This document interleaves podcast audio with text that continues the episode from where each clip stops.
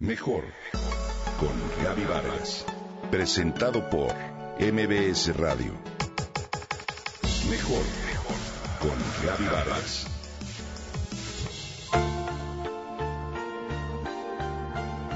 Un viernes por la tarde, Vero y sus amigas gozaban de una amena plática de sobremesa, mientras sus hijos pequeños jugaban en el cuarto contiguo. De la nada y de repente, Vero sintió una urgencia de levantarse e ir a ver a su hijo de dos años. Cuando se asomó por la puerta, vio que su pequeño se estaba ahogando con un dulce que se le había quedado atorado en la garganta. De inmediato, corrió y le realizó algunos movimientos que le devolvieron el color al niño y la tranquilidad a la mamá. Vaya susto. La intuición de Vero literalmente le salvó la vida a su hijo. ¿Cómo te explicas este tipo de fenómenos? Estoy segura que tú, querido Radio Escucha, tienes algún relato similar al anterior que has experimentado en carne propia o bien has escuchado de algún amigo o familiar. De acuerdo al HeartMath Institute, existen tres tipos de intuición que se mezclan una con otra, las cuales han sido comprobadas en su laboratorio. Primero está el conocimiento implícito, después la sensibilidad energética y tercera la intuición no local. ¿De qué se trata? La primera, el conocimiento implícito. La mayoría de los libros sobre intuición se refieren a este tipo y se trata de lo siguiente. Con frecuencia sucede que no sabemos cosas que sabemos que sabemos. Es decir, hay ciertos temas que de niños vimos, experimentamos o aprendimos y de adultos las hemos olvidado. Por ejemplo, hoy enfrentamos un reto que quizá en el momento no podemos solucionar, así que le damos unas cuantas vueltas en la cabeza y al rato nos distraemos y lo dejamos a un lado. Sin embargo, el cerebro continúa trabajando de manera inconsciente y cuando menos lo esperas, por ejemplo mientras estamos en la regadera o manejamos, la solución brinca a la mente.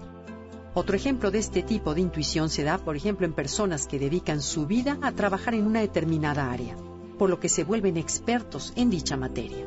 Por ello, pueden detectar sutilezas que causarán un problema en el futuro y que quizá cualquier otra persona, sin su experiencia, nunca hubiera captado. La segunda es la sensibilidad energética.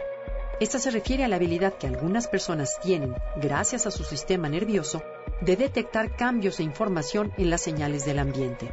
Por ejemplo, te ha sucedido que al estar de espaldas a una persona, eres capaz de sentir el peso de su mirada. Muchos estudios muestran que este tipo de intuición es real. También estas personas pueden detectar señales magnéticas o estados de ánimos de otras personas e incluso de la Tierra también es decir, son sensibles a percibir un temblor antes de que suceda. Lo que sienten es el campo magnético de la Tierra, como lo pueden detectar algunos animales. Y por último está la intuición no local. Esta es el conocimiento o sensación de algo que no se puede explicar por experiencias pasadas ni olvidadas. Es precisamente la que Vero tuvo cuando supo que su bebé se estaba ahogando con un dulce en el otro cuarto. O bien la que alguien tiene al saber de antemano que algo en especial va a ocurrir. Seguro te ha sucedido que piensas en una persona y en ese momento recibes una llamada de ella. ¿Cómo lo explicas? Pues numerosos estudios han medido y demostrado que este tipo de intuición también es muy real a través de medir ondas cerebrales, actividad del corazón, conductividad de la piel y otras medidas electrofisiológicas de las personas. Lo curioso es que este tipo de intuición solo sucede con la gente que queremos.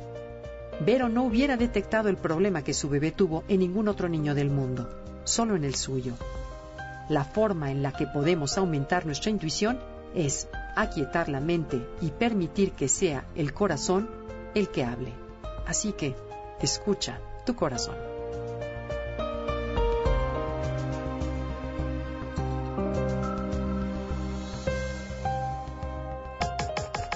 Comenta y comparte a través de Twitter. Gaby-Vargas. Gaby-Vargas. Mejor con Gaby Vargas. Presentado por MBS Radio.